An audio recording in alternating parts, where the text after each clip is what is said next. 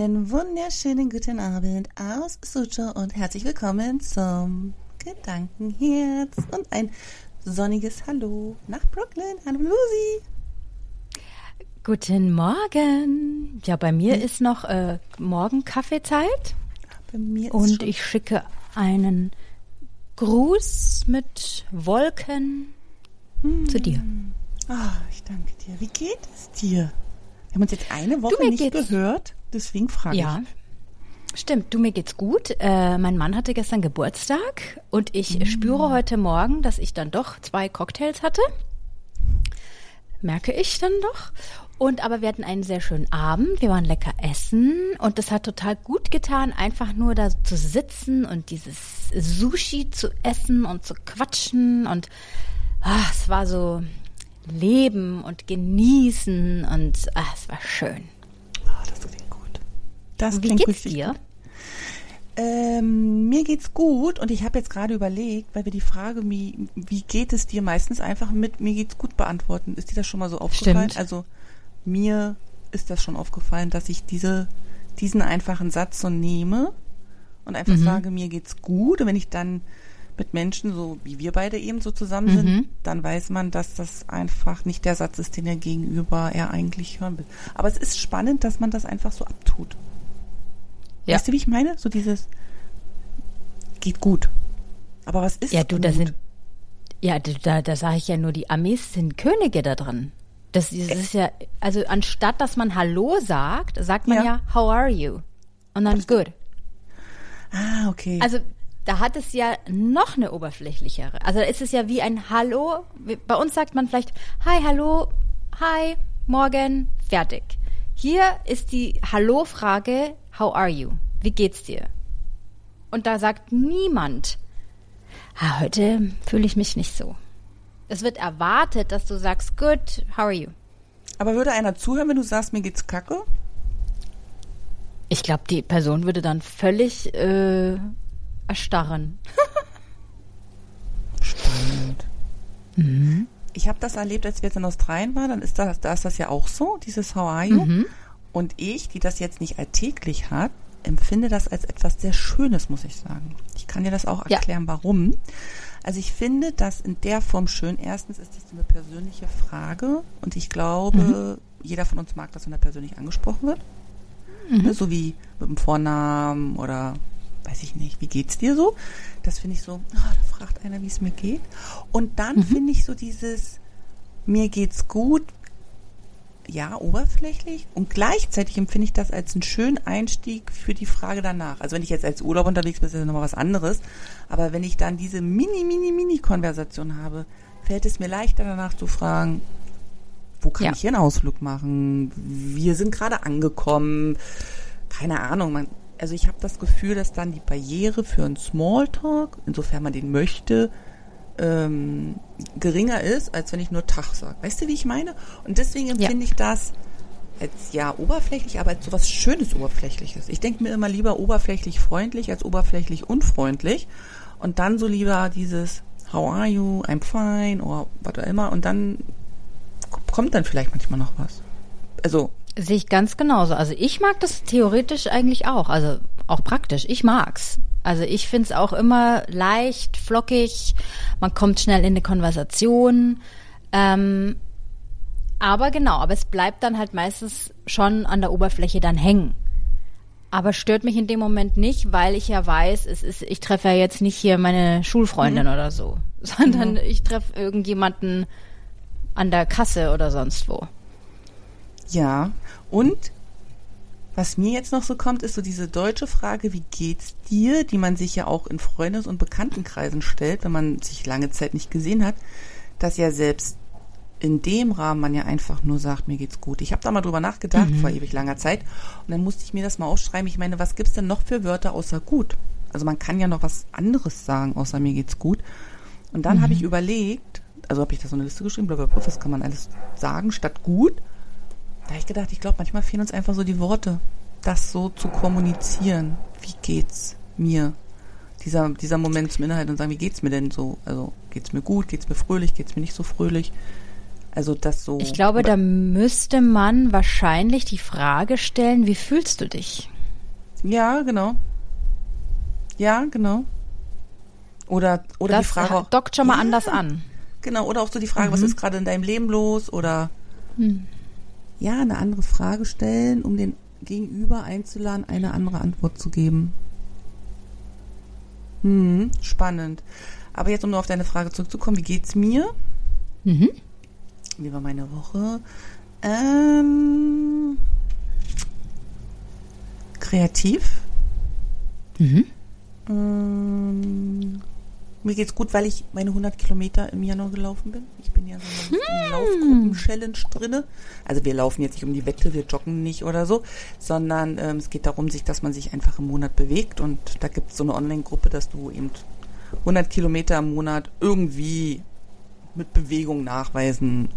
Also das wird jetzt nicht so streng, du sollst so joggen, walken, spazieren. Manche fahren auch Fahrrad, ist völlig Wurst, aber es ist so eine Idee.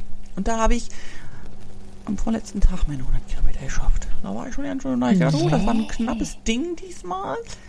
Ähm, weil eigentlich ist 100 Kilometer nicht viel, habe ich festgestellt. Ich finde es viel. Also Echt? wenn ich das immer höre, denke ich mir, wow. Ja, ist es aber eigentlich gar nicht. Sind eigentlich, ja, doch, ich weiß nicht dadurch, dass ich halt jeden Tag so laufe, ist es dann wieder, es läuft sich dann halt so weg, weißt du? Ich meine, für mich war das jetzt ein bisschen hektisch, weil wir halt in Urlaub und dann hat es geregnet und dann hatte ich keine Lust und wenn du dann, da haben wir am Ende noch zwei Kilometer gefehlt, da bin ich echt hier abends äh, zwischen äh, Armbrot und, und Abwasch hier im Kreis gelaufen, um die letzten zwei Kilometer noch irgendwie auf die Uhr zu kriegen. Ja. Also Aber halt schau so mal, es ist jetzt interessant, was du sagst. Also, für mich 100 Kilometer, da denke ich mir, okay, das ist ja fast so wie in meinem Verständnis Bamberg, Nürnberg und zurück. Ja, stimmt. Wenn ich das laufen müsste, würde ich mir denken, oh, das ist aber weit.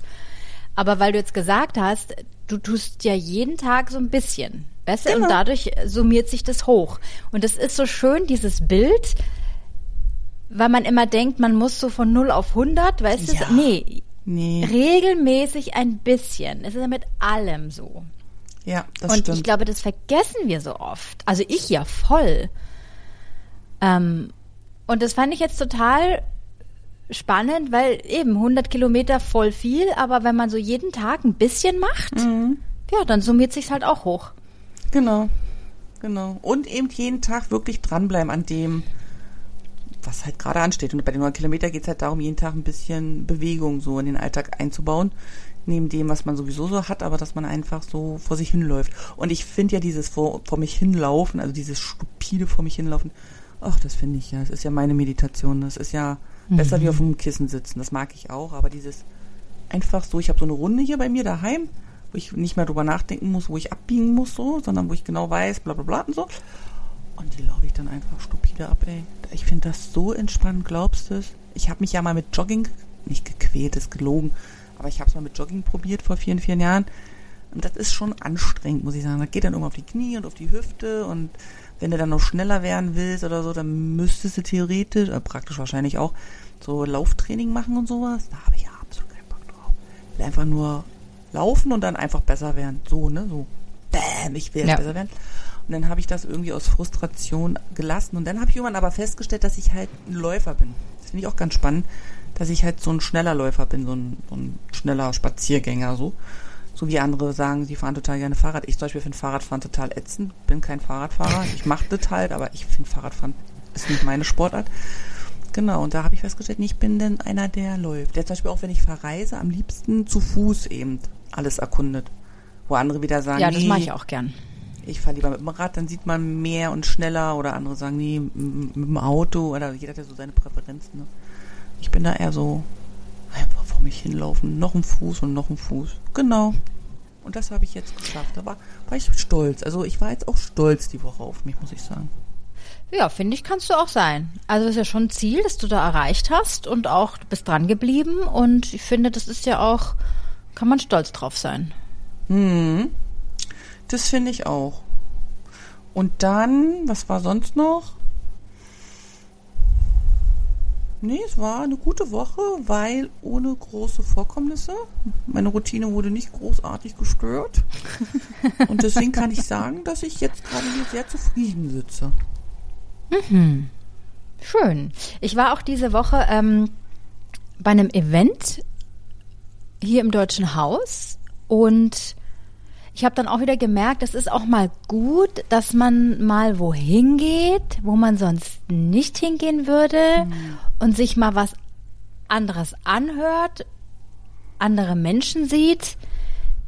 Ich war mehr Beobachter und Zuhörer und trotzdem hat mir das irgendwie was gegeben. weil toll. ich irgendwie so mal was anderes gemacht habe. So. Mhm. Und ich muss sagen, es hat mich dann doch sehr inspiriert und ich habe viel drüber nachgedacht und so. Und ich habe mir dann wieder gedacht, mein Susi, man müsste eigentlich viel öfters irgendwie mal sowas machen, was so mal echt was ganz anderes ist. Also sowas, was einem gar nicht äh, normalerweise begegnen würde? Meinst du sowas? Ja, also zum mhm. Beispiel, dass man sagt, ähm, ich gehe normalerweise nie zu einem Sportevent, ich gehe da jetzt mal hin. Ja. Oder ich höre mir mal einen Vortrag von irgendjemanden an über die Antarktis. Mhm. Aber es ist irgendwie so was, was man gar nicht so vielleicht in seinem Feld hätte normalerweise, in seinem Interessenfeld vielleicht so. Und dass man sich das dann ähm, anhört, zum Beispiel. Ja, das finde ich auch wichtig. Das finde ich auch. Weil ich denke, ja, so wie du auch, ich denke, dass es eben auch nochmal nicht nur inspirierend ist, sondern den Horizont ja nochmal ganz krass auf eine ganz andere Art und Weise Absolut. Hm. Absolut. Und also da habe ich auch sagen, gemerkt, so eine Generationssache, ja. weißt du, da waren vorwiegend oh. ältere Leute. Ich war mhm. so mit die Jüngste. Das, das fand ich dann auch irgendwie seltsam. Ja, ja, was war ich so, oh, okay. Und dann auch das zu sehen, weil ich bin ja jetzt sonst nicht so viel mit so vielen älteren Leuten zusammen, aber dann zu beobachten, wie die Gedanken bei denen so sind und ne, wo die herkommen und was sie reden und wie sie denken und dann ich dann dazwischen und am Ende war mir dann so ein bisschen leicht die Hutschnur hoch, weil ich gemerkt habe so, ah, das ist jetzt so die alte Generation, die so, ne, so ein Denken hat. Und dann war ich so, mm, okay, das ist, und dann dachte ich mir, komm Susi, lass jetzt, das passt schon, du musst deinen Senf da jetzt nicht abgeben dazu, dein Senfkörnchen. Let it be und nimm es als Inspiration. Ja, das ist schon spannend, wenn du mal die, die Elterngeneration hörst, ne? was die so denken mhm. und wie die so auf die Welt gucken und was sich da dann schon auch zu uns verändert hat und was sich ja dann auch in den Generationen nach uns so verändert. Ne? Also ich muss sagen, meine Erfahrung mit Älteren, also, nee, also, pass auf. also es ist so, dass es mal eine Zeit in meinem Leben gab, ich will nicht, dass ich da Angst vor den Älteren hatte, aber ich war nicht so gerne in Nähe von älteren Menschen. Mhm. So, dann habe ich dann irgendwas dann mal so gerafft, also gerade so durch die Gastronomie, da hast du ja auch viele Ältere und so. Ich dachte, warum ist das so? Warum will ich da nicht so in, in den, den, der, deren Gegenwart so sein? Dann wurde mich da, habe ich mich erinnert, dass das mich viel an meine Großeltern erinnert hat. Und ich finde, so ältere Leute haben ja auch so einen speziellen Geruch. So irgendwie nach mhm. Herztabletten und Kölsch 4711 äh, und so. Und das ist auch gar nicht wertend so gemeint, aber das ist ja so diese Altersgeneration. Und dann habe ich überlegt, ob das das ist, wo ich dann so ein bisschen Schiss auch habe davor, mich mhm. damit zu beschäftigen und auch die, die Menschen als Menschen so zu sehen und nicht nur als Oma und Opa. Also klar sind das Menschen, aber ja. weißt du, das wird ja manchmal so, also ich habe das so ein bisschen abgekoppelt gesehen. Weißt du, so ich habe so gedacht, ja, Oma, Opa, alles klar, aber was mit den anderen so?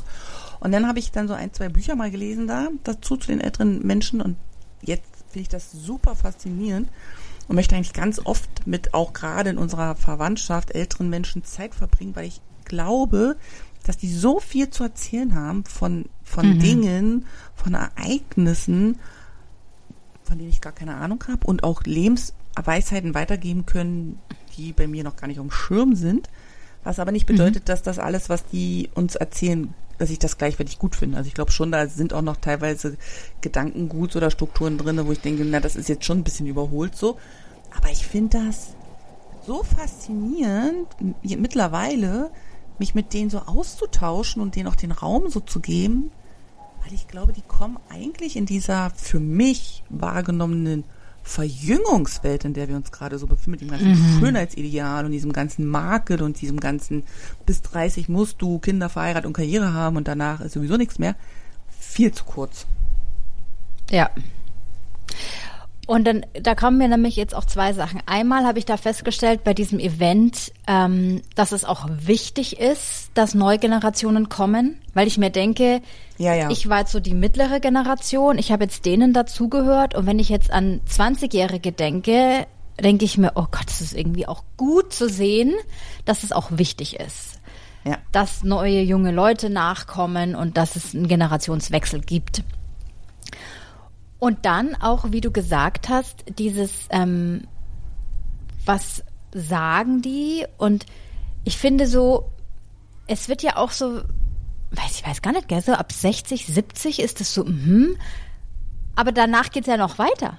Also ja. auch meine, meine Oma ist äh, 93 und dann denke ich mir, was hat die eigentlich die letzten 10, 20 Jahre gemacht? Also als ob das nichts hm. mehr Aufregendes wäre, wo ich mir denke, das ist doch totaler Quatsch. Ja, ist es, ja. Also weißt ja. du, man denkt immer so, irgendwann ist so Schluss und dann hockt man nur vom Fernsehen. Hm.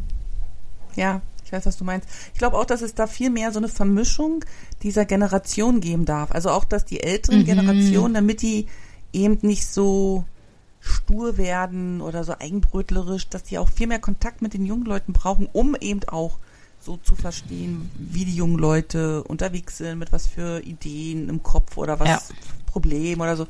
Und das wird, glaube ich, auch im Moment alles ein bisschen zu, ich will nicht sagen separiert, aber es findet schon hm. so getrennt statt. Und ich muss sagen, das hat sich bei mir in den letzten Jahren zum Beispiel auch verändert. Da bin ich auch dafür, dass sich das viel mehr mischt, auch bei uns in der Familie, dass ich eben sage, dass unsere Kinder viel mehr mit den Großeltern Kontakt haben sollen. Und da haben sie auch, aber ne, das einfach auch so zu unterstützen, weil das ja absolut wertvoll ist, da Generationen miteinander so zu verbinden, damit man eben auch ja, gemeinsam einfach auch neue Erfahrungen machen kann. Was ja wieder super ist ja. für die Generationen, die dann so danach kommen. Und, und ich habe mal einen Bericht gesehen über die glücklichsten, war das die glücklichsten Menschen?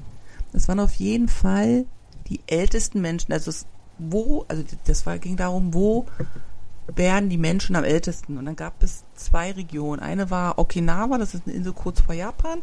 Und eine Region ist so eine Bergregion in Chile. Italien. Ah, Chile, okay. Chile, genau. Und dann war die, war, war die Frage, warum diese beiden Regionen. Dann hat sich da so ein Reporter-Team auf den Weg gemacht und hat das halt ähm, recherchiert. Und dann sind die da nach Chile hin und haben festgestellt, dass klimatisch das da sehr gut ist. Also nicht so warm, nicht so kalt. Ähm, also gut für Gelenke und Rheuma wahrscheinlich. Also wirklich so ein schönes Wohlfühlwetter. Ähm, über die Ernährung sind sie hingekommen. Also viel Bioprodukte, also das, was wir auch alles so wissen. Und, und das fand ich spannend, die haben alle bis ins hohe Alter gearbeitet. Also die haben nicht mhm. aufgehört mit, mit äh, 60 oder so, da waren die noch bis Mitte 80 am Gange und haben dann noch, die eine hat als Ehebamme gearbeitet, der andere hat noch als Gärtner gearbeitet. Also die waren alle, im Durchschnitt sterben die alle mit 101, glaube ich, da in der Region. Und äh, die haben vielleicht die letzten fünf Jahre gesessen und dann so, und dann mhm. haben die aber alle so gesagt, und das fand ich auch ganz spannend, haben sie die interviewt und dann haben sie da so einen, einen älteren Herrn gefragt, der war, weiß ich nicht, 98 oder so. Und dann hat er gesagt, er ist jetzt fertig mit Leben. Also er weiß jetzt nicht, was er jetzt noch erleben kann. So, ne? Also er hat jetzt alles gemacht, er hat gearbeitet und Kinder gekriegt und sich um die Enkel gekümmert, in die Gemeinschaft eingezahlt und also, aber er wäre denn jetzt auch fertig, so, ne? Und dann habe ich mir so überlegt, ich sag, was ist das für ein schöner Satz? Und du am Ende deines mhm. Lebens sagen kannst, also ich bin jetzt fertig. Also ich, ich glaube, mhm. ich habe alles ausgeschöpft, was war. Aber jetzt ja. ist auch, auch, halt gut. Ich bin jetzt wirklich lebensmüde, ne? In dem Sinne so mhm. müde vom Leben. Ja. Und das fand ich total schön zu sehen. Auch wie die da miteinander umgegangen sind und zum Beispiel die Frauen haben teilweise mit 60 noch Kinder gekriegt, aber die waren halt alle mit, mit, wow. mit 85 noch total aktiv. Für die war das jetzt nicht so, ja, wir kriegen halt keine mhm. Kinder, weil wir sind ja Rentner, sondern das ist jetzt halt so, die Mutter Natur will das so, dann machen wir das halt. Und dann haben sich alle eben auch um die Kinder so gekümmert. Also das fand ich schon sehr beeindruckend. Und wenn ich dann so in unsere westliche Welt gucke, wo jeder da versucht, so seins zu machen und wo man dann überlegt, wann man, wie früh man in Rente kann, um sich dann irgendwo hinzusetzen, weiß ich nicht, ob das so mhm. die ideale Form des lebensgestalten ist, sage ich jetzt mal. Also ich für mich kann nur sagen, dass ich das nicht möchte. Also ich möchte schon so lange wie möglich die Dinge tun, auf die ich richtig Bock habe. Also ja. Ich habe auch das große Glück. Aber das ist auch dieses Lebenskonzept, gell? Das ist irgendwie ja. so, du arbeitest dann bis 65 und dann, mm, ja, und dann was? Was dann? dann, dann hockst was, du dich ja, hin und, und, und ja. ruhst dich aus von deiner schweren Arbeit. Was ist das denn für ein Modell? Hm. Das ist doch total Banane. Und auch dieses Sparen und so für die Rente und alles. Ja, was ist, wenn du die nie erreichst? Hm. Hm. Es gibt übrigens auch auf Netflix äh, eine Serie, die heißt The Blue Zones, glaube ich. Und mhm. die gehen auch in so sieben bis acht verschiedene Orte und gucken eben, warum sind die Menschen dort so viel älter als woanders. Mhm. Und eben super spannend, super interessant, kann ich echt empfehlen. Und eine Sache auch, die noch zusätzlich dort rauskommt, zu den Sachen, die du jetzt gesagt hast, ist, sie haben eine Gemeinschaft. Sie ja. sind eingebettet in einer Gemeinschaft. Sie haben Leute um sich rum, sie treffen sich zusammen, sie machen Dinge zusammen und das ist, glaube ich, auch so ein Problem, dass dann die Älteren immer so ein bisschen ausgegrenzt werden eigentlich aus dem, der Gesellschaft und aus dem Alltag. Ja. Die Oma hockt dann daheim, naja, dann kommt sie am Sonntag kommt sie mal zum Essen mit und den Rest der Woche hockt sie halt dann daheim. Mhm. Wo ich mir denke, ja, bei denen, das Problem ist ja auch ganz oft, dass denen die Freunde auch wegsterben. Ja, ist so. Na, und so dieses, und ich glaube aber, oder ich könnte mir vorstellen, dass das wieder zurück dahin geht, zu diesem Mehrgenerationenhaus. So, ich glaube vom Gefühl her, dass wir vielleicht die nächsten 10, 20 Jahre, dass da wieder eine Rückbesinnung kommt, weil man des Ganzen so ein bisschen müde ist. Dieses alleine und go for it und das kann ja nicht alles sein hier im Leben. Ja, das glaube ich auch nicht. Ich habe auch gelesen, dass es ja auch ganz viele vermehrte Single-Haushalte jetzt auch in Deutschland gibt. Ne? Also dass dann, mhm. dass viele jetzt auch alleine so leben, so und dann frei gewählt. Und das ist natürlich eine super tolle Freiheit, sich da so das Leben gestalten zu können. Aber ich glaube auch, dass wir als Typ Mensch nicht dafür gemacht sind. Ich glaube, der Mensch ist, ist und bleibt ein Herdentier und braucht die mhm. Gemeinschaft. Mhm. Und ähm, ich glaube, diese Rückbesinnung, von der du gesprochen hast, ist auch super wichtig, für einen selber und dann auch für das große Ganze. Also wie gesagt, ich kann es auch nur von mir sagen. Also ich unterhalte mich total gern mit den älteren Leuten und höre denen so zu, was die zu erzählen haben. Manchmal sind das ja auch so Sachen, wo du denkst, krass. Also weiß ich nicht. Mhm. Ich hatte heute zum Beispiel ein Interview, ein Interviewvorgespräch für meinen Podcast. Da habe ich mhm. mich mit äh, auch mit einer Dame unterhalten, ähm, die dann auch kommt und da geht es über geht über Gesichtsreading, also die liest Gesichter, total spannend. Oh. Genau. Ähm, und die hat zum Beispiel erzählt, dass ähm, sie vor 25 Jahren in China war. Und dann haben wir uns über mhm. China unterhalten, weil ich ja, wie gesagt, auch in China lebe. Und dann hat sie erzählt von ihrer Erfahrung damals. Und dann, und das ist total spannend, weil ich ja das China nur jetzt kenne. Und wenn mir dann jemand mhm. erzählt, er war da und da und hat, da war das so und so und ich war jetzt da und kann sagen, das ist so und so, finde ich also ich gucke mir auch mittlerweile total gerne, also als, als Steppke fand ich das nicht cool, meine Oma da irgendwelche Bilder gebracht hat, zumal das für mich total absurd war, dass meine Oma mein Kind war oder dass meine Mutter mein Kind ja. war. Als ich geschneit ja. habe, dass meine Mutter einen Vornamen hat, ist für mich eine Welt zusammengebrochen mit acht Jahren. Ne? Da habe ich gedacht, hä? Wie hat die denn jetzt einen Vornamen? Weißt du so, wenn du so denkst, das ist halt die Mama und der Papa und dann spricht mal einer meine Mama mit, mit ihrem Namen an so und ich denke mir, hä? Was ist da los so, ne? Also es ist ja für meinen kleinen Kopf total viel gewesen so. Aber jetzt ist es eben so, dass ich das so, die Geschichten dahinter und wie war das und, und, und mhm. wo habt ihr das Bild gemacht und also es ist schon richtig spannend. Und ich möchte ja, ähm, wenn wir dann jetzt in Deutschland zurück sind, habe ich gelesen, ähm, dass es in Berlin, also ich komme aus der DDR und die gibt's ja nicht mehr.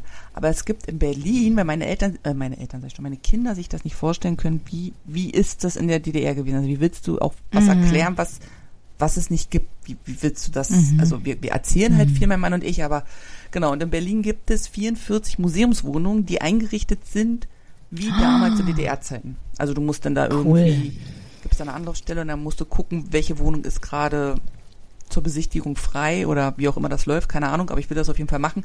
Und da habe ich so einen Beitrag gesehen von diesen Wohnungen. Also unsere Wohnung sah nicht so aus, aber das kam mir alles sehr vertraut vor. So.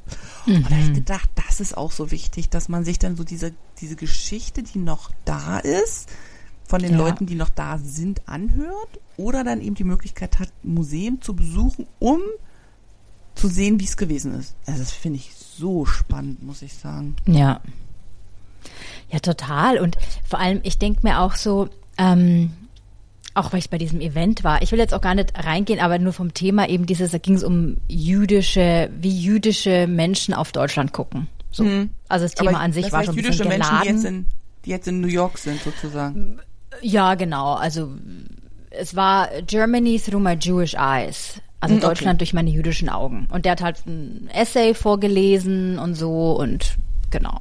Also deswegen es hat mich dieses Thema interessiert. So. Ja.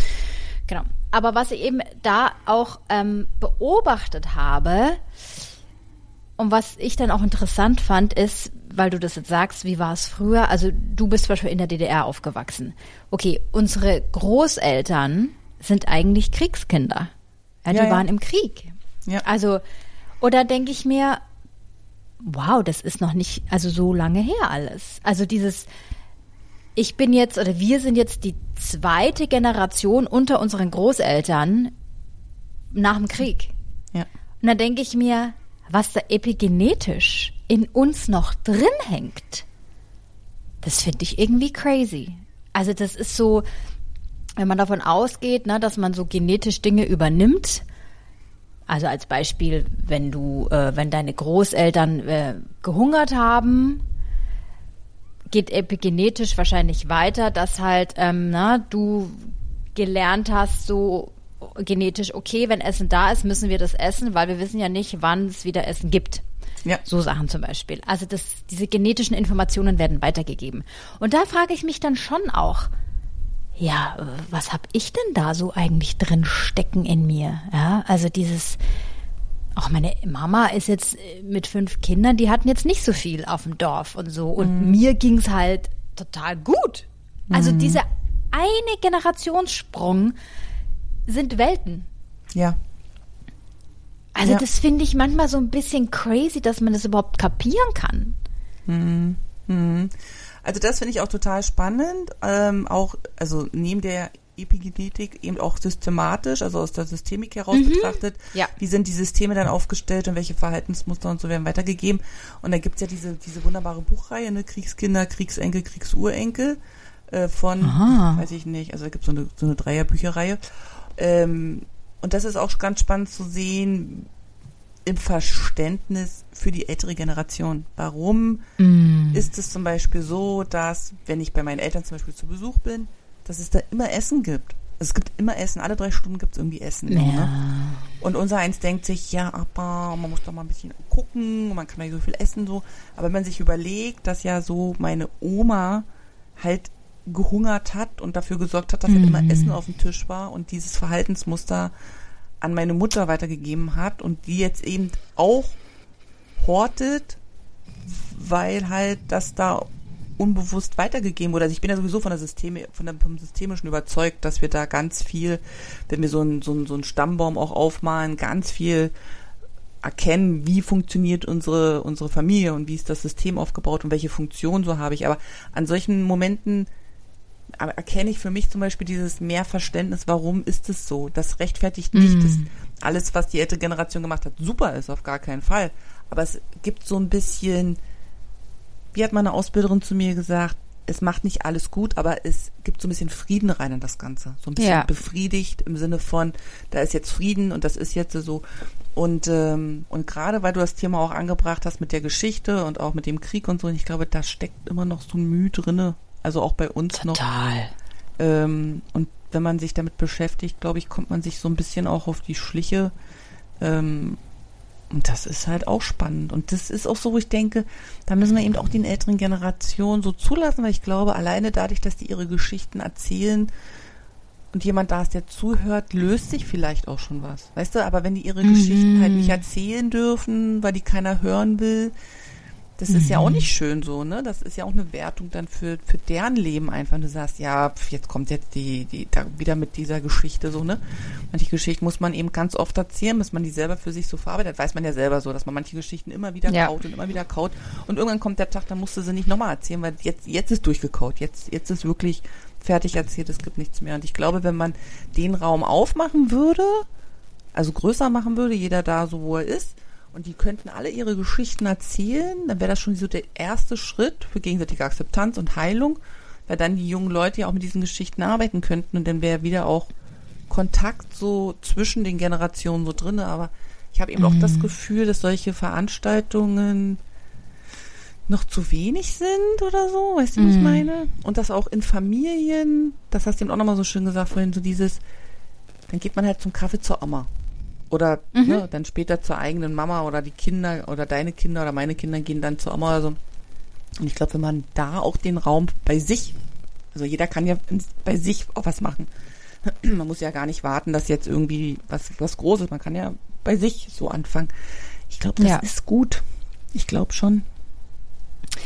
Und es ist auch, was mir da mhm. auch aufgefallen ist bei diesem Event, war so dieses, es ist eine Generation, die eine Geschichte hat und die an dieser Geschichte auch festhält und auch festhalten will.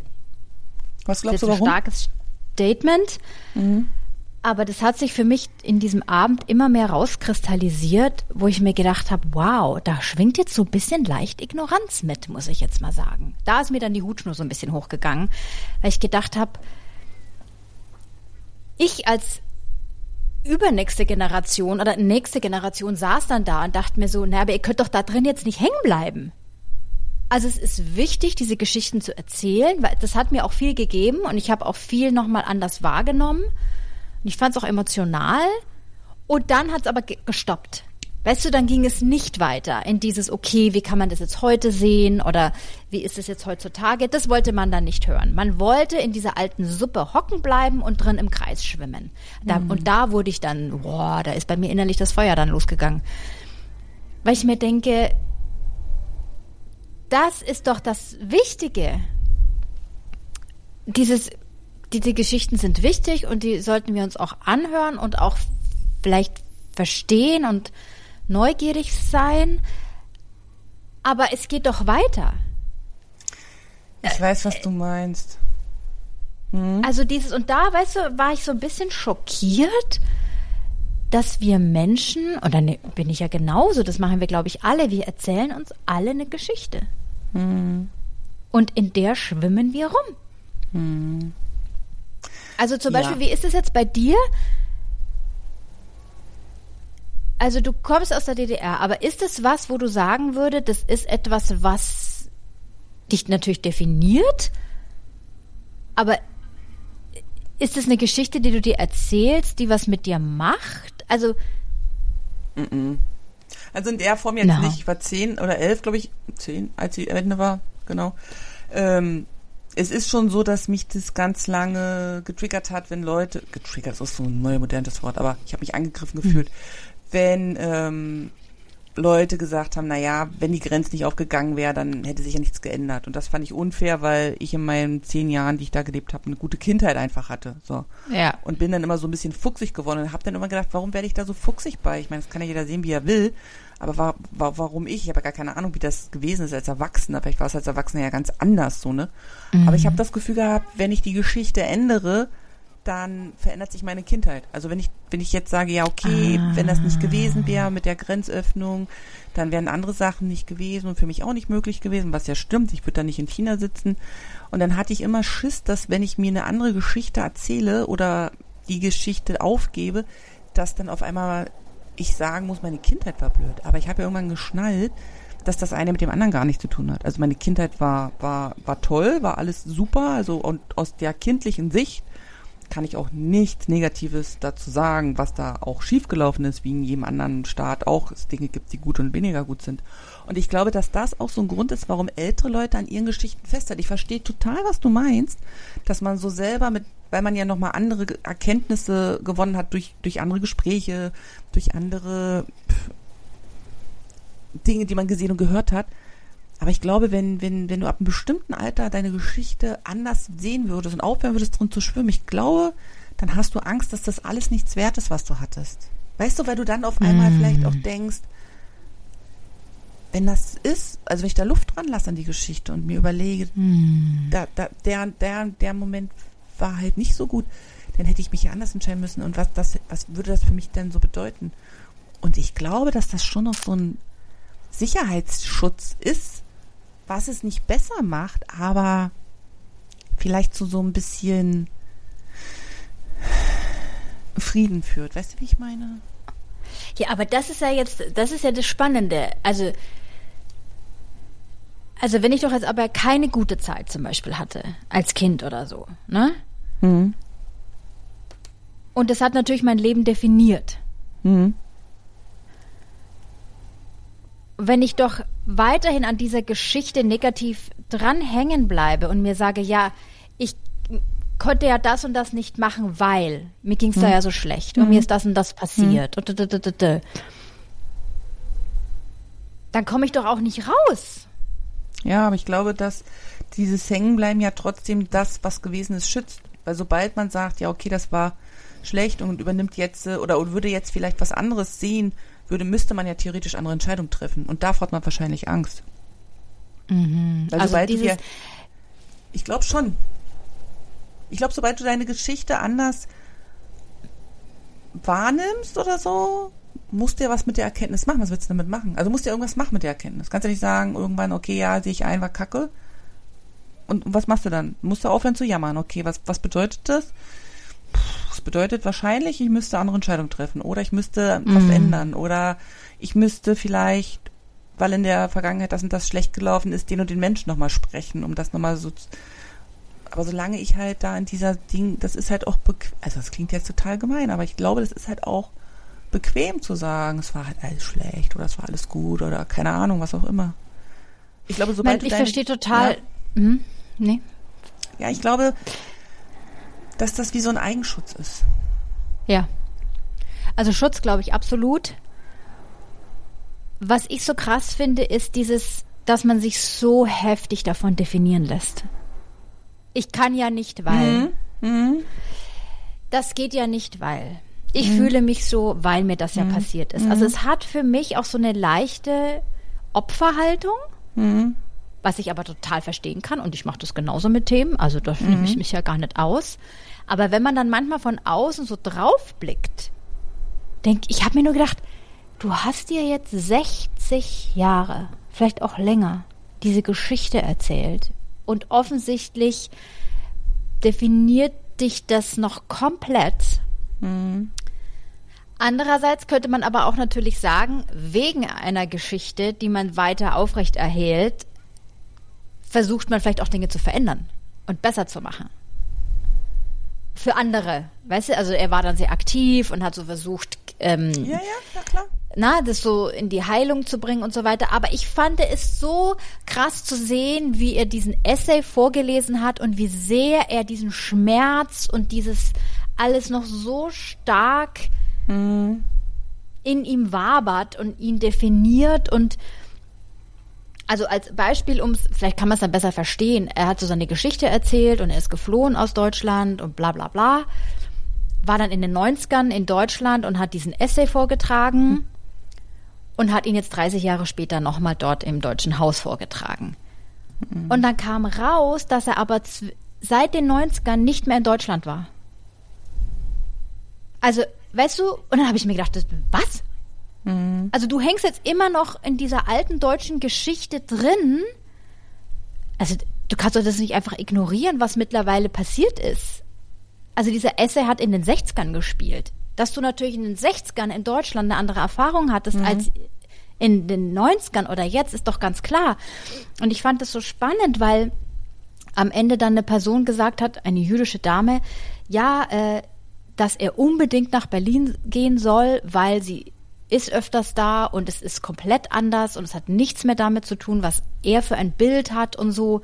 Und da ist mir die Hutschnur hochgegangen. Mhm. Weißt du, weil ich mir gedacht habe, du möchtest in dieser alten Geschichte weiterhin drin hocken und bist eigentlich nicht so wirklich bereit, dieses Land nochmal neu anzugucken. Mhm. Weil du vielleicht dann auch, vielleicht würdest du eine gewisse Heilung erleben.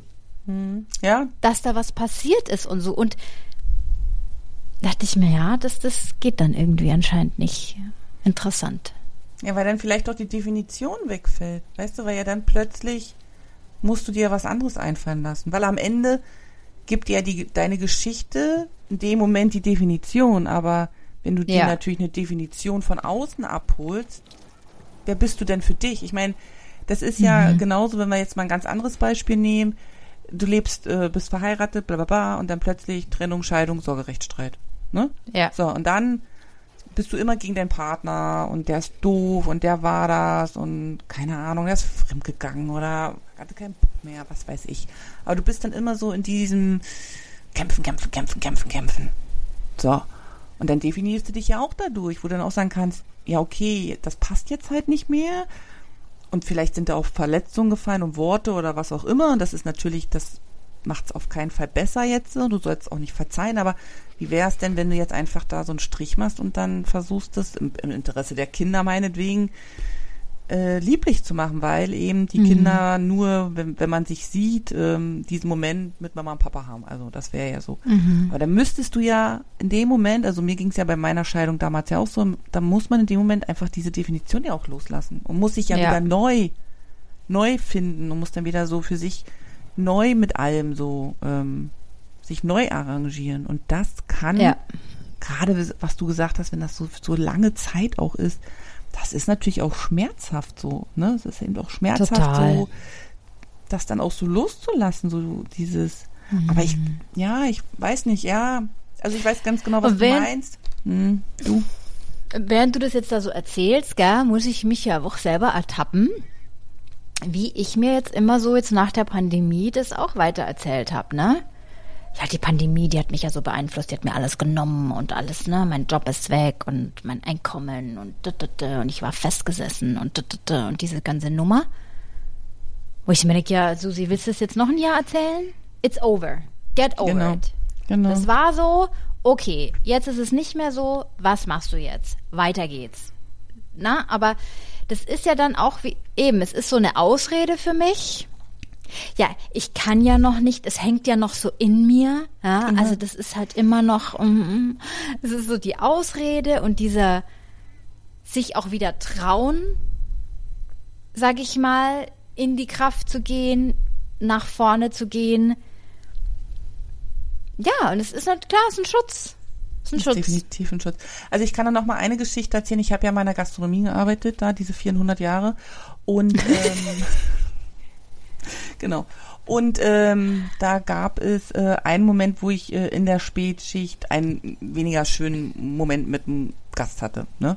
Also der hatte drei Bierchen zu viel getrunken und ja, hatte da irgendwie andere Vorstellungen, aber ich nicht. Und naja, dann kam es zum kleinen Eklat ich habe mal rausgeschmissen, alles kein Ding. Und ähm, dann war nächsten Tag bin ich wieder in die Arbeit und mein Chef hat sofort gemerkt, dass irgendwas mit mir ist. So, also irgendwie hat er gedacht, hm, irgendwas ist.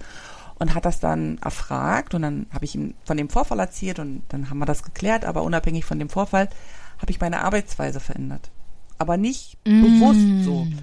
Und so nach einer Woche ist dann mein Chef zu mir und hat gesagt, Jana, du arbeitest anders. Und ich so, hä? Nee, auf gar keinen Fall, ich mache das wie immer.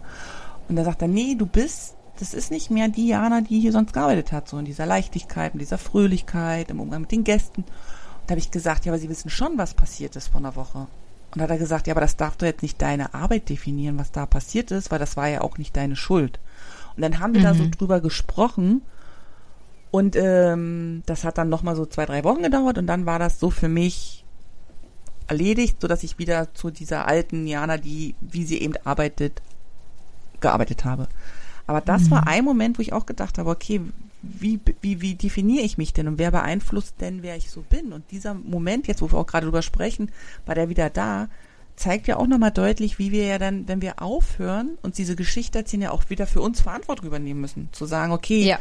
ich bin jetzt wieder hier und ich arbeite so, wie ich arbeite, aber jetzt eben mit neuen Grenzen oder keine Ahnung. Ich habe dann eben eine Arbeitsweise für mich entwickelt, wo dann genau von vornherein klar war, wie weit und wie weit nicht. Ähm, ohne mir die Schuld zu geben und dem Gegenüber freizusprechen, sondern einfach zu sagen, nee. Ich hätte ja auch sagen können, nee, also jetzt, nachdem mir das passiert ist, muss ich jetzt hier defensiv arbeiten oder kann halt gar nicht mehr arbeiten. Weißt du, wie ich meine? Also, und ich glaube schon, dass wir da so manchmal so ein bisschen festhängen, weil am Ende bedeutet Ja. das ja dann doch, die alte Geschichte loslassen, bedeutet ja für sich selber wieder Verantwortung übernehmen, für sich selber andere Entscheidungen plötzlich treffen, für sich selber Werte wieder festlegen. Und das ist halt auch anstrengend auch. Ja. Und ähm, ja. Ich mag da auch, weißt du, was mir da auch nämlich hochkommt, ist dieses wem oder was gibst, gibst du Kraft und Ja. Macht. Ja. Und das ist wirklich was, das ist mir jetzt auch nochmal aufgefallen, auch so dieses was und wem vor allem, habe ich total viel Macht über mich gegeben. Ja. Es ist schon ein bisschen schockierend, muss ich sagen. Und ich hatte aber auch was davon. Ich Ah. hatte in gewisser Weise eine, ja, schau mal, die Welt und die Leute sind total fies gegen mich und ja, guck, und das ist denen ihre Schuld. Ich merke, na, ist es doch gar nicht, es muss doch, ist doch dein Bier. Also, na, was habe ich zugelassen? So. Ähm, und da kommt mir immer so ein Moment, wo ähm, ich sehr verärgert war über irgendwas, was passiert ist mit einer Kollegin mal. Und dann habe ich ähm, mit einer Freundin telefoniert, habe geweint, habe gesagt, ich kann nicht glauben, dass sie das macht und wie kann man nur so sein und oh. Und dann sagt sie zu mir, na Susi, du bist nicht traurig über das, was sie getan hat, sondern dass du es zugelassen hast. Ja. Du, mir ist wie ein Stein in meinen Magen gefallen. Ich war nur so, wow. Absolut. Weißt du, ich kann ja nicht beeinflussen, wie Leute mit mir umgehen und was die machen. Aber ich habe einen Einfluss darauf, lasse ich das mit mir machen oder nicht. Wem gebe ich jetzt die Kraft und die Macht? Dem Gegenüber oder mir selbst? Und man hat was davon. Natürlich. Natürlich hatte ich was davon. Und ich muss auch sagen, ich hatte davon einen gewissen Schutz. Ich konnte mich dann im Hintergrund vielleicht na, aufhalten und war eher so der stille Mitarbeiter so und ich musste halt dann nicht im Vorne irgendwelche Kritik mir anhören.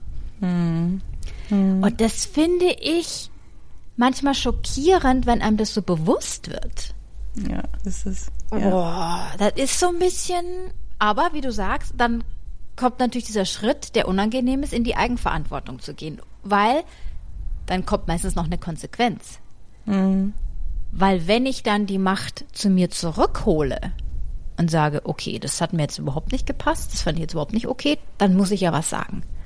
Dann muss ich sagen, ich, es hat mich verletzt, ich fand es nicht in Ordnung. Das heißt, ich muss vielleicht in eine Konfrontation gehen, in eine Verantwortung und eventuell eine Konsequenz daraus.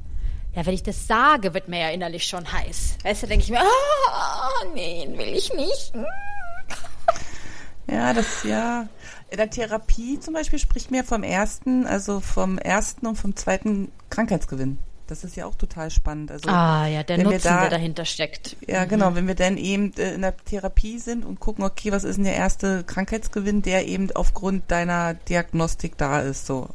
Und dann sagst du, ja, okay, jetzt hier, ähm, äh, ich kann halt zu Hause bleiben, so, weil ich bin halt krank, so. Okay, was ist aber der zweite Sekundär? Und das ist ja immer das Spannende, weil ja der zweite, also der versteckte Krankheitsgewinn, ist ja eigentlich der, um den es wirklich geht, weil das ist ja eigentlich Ja. oft ein Bedürfnis, was gar nicht im Vordergrund ist. Und dann geht es darum, dass ich habe jemand, der sich um mich kümmert oder ich brauche, ich gehe dem Konflikt aus dem Weg oder whatever so, ne? Und wenn ich dann in der Therapie manchmal, also ne, mit Klienten gearbeitet habe und dann ist denen das dann so bewusst geworden, wir haben das dann so erarbeitet und dann so, ah scheiße, es geht eigentlich, eigentlich geht's darum so.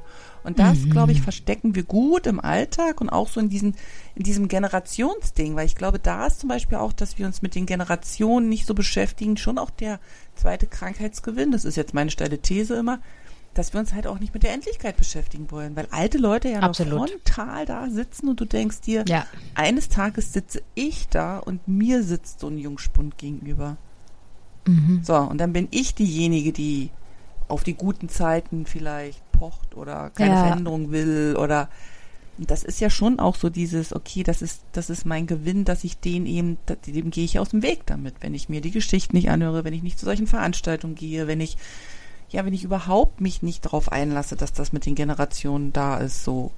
Und das ist ja eigentlich super schade. Also, weil, warum die Generation noch nicht nutzt, um sich darauf vorzubereiten? Also, die sind ja nun mal schon da. Das ist ja der Vorteil. Ja, ja. Du kannst ja fragen, wie ist es so im Alter? Und also ich will jetzt nicht jeden anspornen, jetzt sich gleich, ne?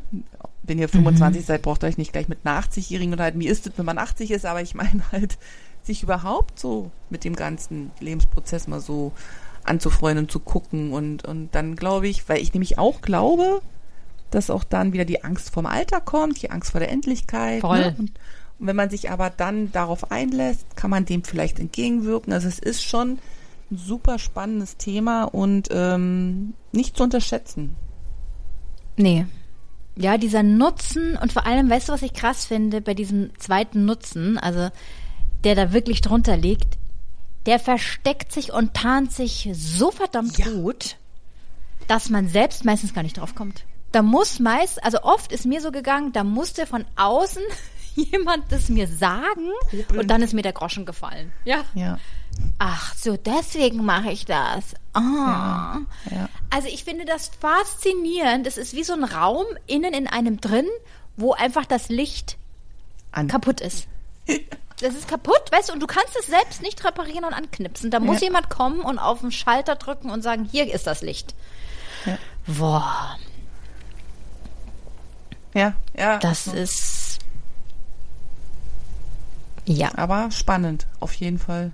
spannend. Und ich finde auch spannend, weil wenn man das dann weiß, was ist der versteckte Nutzen dahinter, dann kann man den auch nicht mehr nicht sehen. Richtig. Ah, der ist dann da. Es ist so, ja, ja, jetzt äh, blöd. Hm, okay. Genau, genau. Das heißt, also, Genau, ich habe die Box der Pandora geöffnet und jetzt, was machen wir jetzt damit? Mit dem Schlammessen so, ne? genau, jetzt haben wir den Schlamassel. Ja. Ja, aber ich weiß nicht. Also für mich ist es immer so, dass ich das schon cool finde, so da eben diese Sachen Ja. aufzudecken für einen selber, weil das ja nochmal Möglichkeiten freisetzt, ne? Und dann eben auch Ja. mutig macht, eben wirklich auf solche Veranstaltungen zu gehen und zu gucken, warum, warum platzt mir jetzt die Hutschnur oder was ist es, was mich Ja. da eben selber jetzt anfuchst und warum stecke ich plötzlich in der Bewertung auch so drin? Weil ich glaube, das ist gar nicht schlimm, dass das so ist. Ich glaube auch nicht, dass das schlimm ist. Also ich glaube, niemand von uns ist wertungs- und bewertungsfrei. Und ich glaube, jeder Nee. von uns, so, so gut du an dir arbeitest, es gibt den Moment, wo du denkst, das möchte ich jetzt nicht so. Ich glaube, es ist wichtig, einfach auch zu akzeptieren, dass das menschlich ist und dann einfach auch zu gucken, was mache ich damit. Und das wiederum macht ja dann auch wieder Raum auf für Verbindung und Austausch und Weiterentwicklung in, in jeder Ebene. Also nicht nur persönlich, sondern auch für die Gemeinschaft. Ne? Und solche Veranstaltungen sind super wichtig, finde ich. Also geschichtlich betrachtet, generationsmäßig betrachtet, weltpolitisch betrachtet. Es ist super wichtig, dass es diese Veranstaltung auch gibt. Und weißt du, was mir da nämlich auch gerade noch so innerlich hochkommt, während du das so sagst? Dieses, wenn ich natürlich auch bewerte in dem Moment, das ist ja gleichzeitig, ne, ich bewerte mich ja damit genauso. Ja, Dann.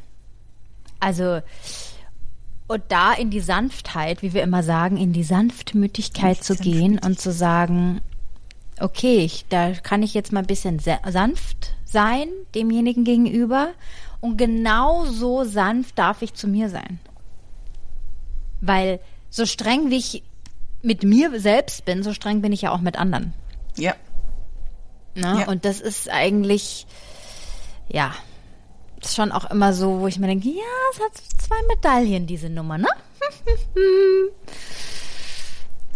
ja, jetzt bewerte ich da diesen älteren Herren, der so ein bisschen ignorant ist, wo ich mir denke, ja, Susi, mhm. ja.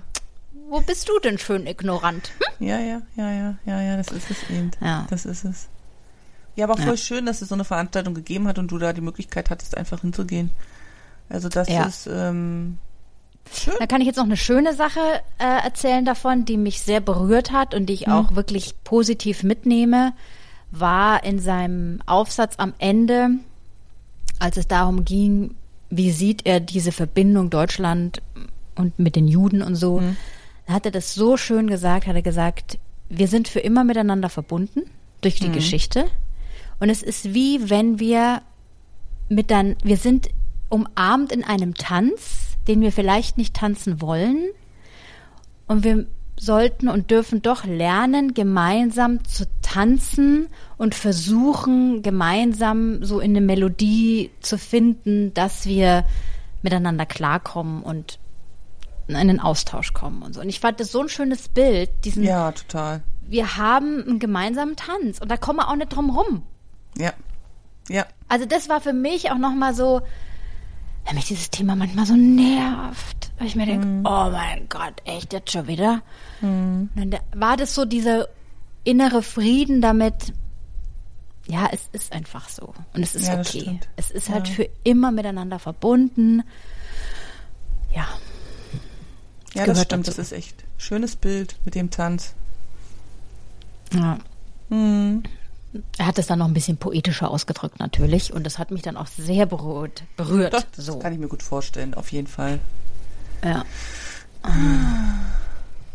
Und so ist es ja auch, finde ich, weißt du, wenn ich jetzt überlege, vielleicht mit Menschen, wo man jetzt in der Familie oder so, wo es vielleicht nicht so einfach ist oder so, das ist ja genau dasselbe. Man kommt ja nicht von miteinander, also man kommt nicht nicht aus. Also man muss miteinander irgendwie ein Stück weit durchs Leben ja gehen, selbst wenn man keinen Kontakt hätte oder so, aber man hat eine Verbundenheit, weil man Familie ist. Und da zu sehen, okay, das ist ein Tanz, den man tanzt, ich habe einen anderen Rhythmus, du hast einen anderen Rhythmus. Naja. Versuch Ja, mal aber- halt das Beste draus zu machen. Genau, man hat eben So. auch Verbindung, selbst wenn man keinen Kontakt hat. Ne? Das darf man ja auch nicht vergessen, Ja. ne? dass man ja trotzdem in Verbindung steht. Also gerade Familienmitglieder, das ist einfach so. Oder auch ähm, Freundschaften, die wirklich nah sind, dass selbst ohne Kontakt Verbindung ist. Und da muss man sich natürlich Ja. schon überlegen, mit welcher Energie denke ich an denjenigen oder weiß Ja. ich nicht. Das finde ich ist schon Absolut. auch. Ich bin ja sowieso davon überzeugt, dass das ja auch eine Wirkung hat, auch wenn ich ungefragt an jemanden denke irgendwie, hat, da hat der Mhm. andere da ein Gefühl von und das sind dann so die Momente, wo man dann selber das Gefühl hat, hä, müsste ich den jetzt anrufen oder weiß ich nicht. Ja. Es gibt dann so Momente, wo man dann bestimmte Menschen plötzlich in Form von Souvenirs oder du hörst ein Lied oder was auch immer so. Und ich glaube, da dürfen wir schon auch sehr achtsam sein, denn auch gerade in diesen Ja. Nicht-Kontakt-Verbindungen einfach auch friedvoll miteinander zu sein. Das dürfen wir sowieso im Ganzen Mhm. Absolut. viel mehr kultivieren, finde ich. Ähm, und auch gerade geschichtlich da eben auch niemanden für das, was er getan oder nicht getan hat, auch ne, zu verurteilen. Wir waren alle nicht in der Situation. Ja. Wer, wer bin ich darüber zu, zu urteilen, was damals so gewesen ist? Ne? Ich kann ja, Ja. nur das wahrnehmen, was, was jetzt ist. Ja. Ja, vor allem, weil du es gesagt hast mit dem Energetischen, das ist ja auch so dieses, diese Energie geht ja nicht verloren. Also wenn ich Nee. jetzt an jemanden denke und Groll habe, diese Energie landet dann auch bei dieser Person schon so ein bisschen. Also das kann man jetzt nicht ähm, wegreden, ja. Nee, das ist so. Und da wirklich auch einen guten Energiehaushalt zu kultivieren für sich Ja. selbst. Ja, Das finde ich irgendwie so, okay, mal kurz Check-in, na, okay, was schicke ich gerade für Energie so raus, ne? Hm, ist jetzt nicht so prickelnd. Okay, mal kurz hier, ne, alle Energieverbindungen abschneiden und nochmal hier, gut, let it Ja, go. ja, das passt eben auch nochmal zu dem, was wir vorhin, was wir vorhin besprochen haben, ne? Dieses mit diesen äh, gemeinsame Geschichte, ne? Jetzt, egal ob jetzt Ja. Partner, whatever, so. Äh, selbst wenn du keinen Kontakt da zu dieser Person hast oder auch Freundschaften die auseinandergegangen sind, unschön oder so, aber selbst wenn du ja in dieser negativen äh, Ja. Geschichte drinne bist, äh, lädt sich das ja trotzdem irgendwie. Ja. Also und das ist schon so, wo ich denke, wenn wir da schon mal so anfangen, da zumindest gedanklich vielleicht loszulassen oder friedvoller zu denken, wäre auch schon mal ein großer Schritt getan. Absolut. Weil dadurch hältst du ja eigentlich eine Geschichte aufrecht, ne? Ja, ja. Du ja, musst ja, gar nicht Kontakt mehr mit dieser Person haben. Wie jetzt zum Beispiel bei, wie du sagst, ne, bist geschieden und so. Aber wenn du weiterhin in diesem Groll drin hängst und oh, mein Ex-Mann und bla bla bla bla bla, du hältst es aufrecht. Ja, ja, klar. halt auch energetisch. Ja. Deswegen bin ich da nicht drin in dem Groll. Nein, sehr gut. Das hast du gut losgelassen. Habe ich gut Ja. losgelassen, ne? Ja, weil dann könnte man auch die These nämlich aufstellen, wenn man weiterhin da drin bleibt, verhindert man damit auch, dass etwas Neues kommen kann. Auf jeden Fall. Also man, nee, verhindert, man verhindert nicht, dass was Neues kommen kann. Im Sinne von, du kriegst dann wahrscheinlich genau das, was du vorher auch hattest. Du kriegst dann immer die gleichen Ah. Situationen. Also das ist meine Theorie. Aber du verhinderst, dass was neu neu kommen kann. Also was anderes, also was dir viel mehr Was entspricht. ja, ja, Aber durch den Groll ziehst du dann immer so das an, was halt schon mal da war. Und also ist meine Theorie. Ich Kann, weiß das nicht, ist eine spannende Theorie, ja. Theorie? Ja, aber wenn man das so loslässt, ist man ja auch nochmal offener und dann kann, können auch neue, unbekannte, schöne Dinge passieren. Mhm. Das glaube ich. Das ist nämlich genau dann das, warum einem manche Themen immer wieder ja. serviert werden. Das geht mir ja sowas von auf den Zeiger manchmal, wo ich mir denke, oh nee, schon wieder das Thema? Nee, komm jetzt. Und dann auch so dieses, ich habe gedacht, ich hätte es gelöst. Immer noch nicht. Und dann ist es so dieser richtig große blinde Fleck, den man hat. Dann weiß ja. ich, okay, Susi, du hast einen riesengroßen blinden Fleck. Du musst jetzt das Licht suchen und anknipsen, weil ja. ich habe keine Lust, dass es nochmal serviert wird. Ja, das ist so, das Leben gibt dann Nachschlag und Nachschlag und du denkst immer, ich bin aber schon Sattheit, halt, äh, noch eine ja. Kelle, noch eine Kelle. Ja. ja, nee, also das glaube ich schon, dass wenn du da so drinne bist, dass man dann eben von dem Gleichen immer mehr Neues kriegt, aber eben nicht neu Neues kriegt, so. Mhm. Da muss man sich davon schon lösen, auch so partnerschaftlich, glaube ich, war das schon für mich so der Kernschlüssel, das Alte dann eben so in Frieden loszulassen, damit eben das Neue kommen kann. Sonst, glaube ich, wäre das Neue nicht gekommen. War das schwierig für dich, Frieden damit zu schließen? Ah, ich glaube, immer wenn Kinder drin sind, wird es nochmal doppelt schwierig, weil du ja zwanghaft Kontakt hast. Also ich finde ja immer so eine Trennung mhm. findet ja mhm. statt. Also es gibt ja Gründe für eine Trennung. Warum soll man noch in Kontakt bleiben? So ist meine Theorie. So habe ich das immer gehandhabt. Das ist natürlich, wenn Kinder involviert sind, ein bisschen schwierig, weil ja, das Kind hat ja Anspruch auf beide Elternteile. Ja. Und dann eben in diesen Situationen, das in dieser, dieser, ähm, dieser Mutterrolle zu sehen und nicht in der Jana-Rolle, mhm. fand ich einerseits schwierig, andererseits hat mir das aber geholfen, das Ganze mit der Zeit friedvoller anzugehen. Und das hat jetzt schon ein paar Tage gedauert, bis ich das im Ganzen so loslassen konnte. Und was mir geholfen hat, war, dass ich mir selber keinen Stress gemacht habe. Also nicht gesagt, ich muss jetzt mhm. hier gleich und so. Ähm, und dass ich halt so meine Gefühle freien Lauf gelassen habe. Also ich hatte dann auch so einen Heulkrampf von drei Tagen, wo ich nicht aufhören konnte zu heulen, wo ich mich auch mhm. krank schreiben lassen habe. Ähm, und dass man halt durch diese ganzen Phasen so bewusst geht mit allem, was dazugehört. Und dass man dann irgendwann die Entscheidung trifft, und das habe ich ja dann für mich getroffen, wie soll es für mich weitergehen. Also dass ich dann umgezogen bin und dass ich mir dann was Neues, ein neues Umfeld aufgebaut habe. Aber das ist halt eine bewusste Arbeit, finde ich. Und ähm, mhm das ist nicht immer so schön, aber für mich der Weg, wo ich sage, das hat geholfen oder das war der Weg für mich, das Ganze dann auch so loszulassen. Ich weiß nicht, wie es gewesen wäre, wenn wir jetzt kein gemeinsames Kind gehabt hätten, ob man dann das irgendwie zügiger, weil ja der Kontakt dann nicht gewesen wäre, aber so waren wir ja mhm. einfach äh, immer noch im Austausch. Genau. Das war so der Prozess, durch den ich da so durch bin. Und ich glaube, dass viele das ist jetzt auch eine Plattitüde, aber das behaupte ich einfach mal, ähm, sich da zu schnell Druck machen, in Frieden zu ja. gehen oder eben an den alten Geschichten festhalten und dann immer noch schimpfen, mhm. schimpfen, schimpfen, schimpfen und so. Aber es ist ja beides irgendwie nicht hilfreich, für gar keinen. Für gar keinen. Mhm. Genau, und das habe ich dann, hm, ja.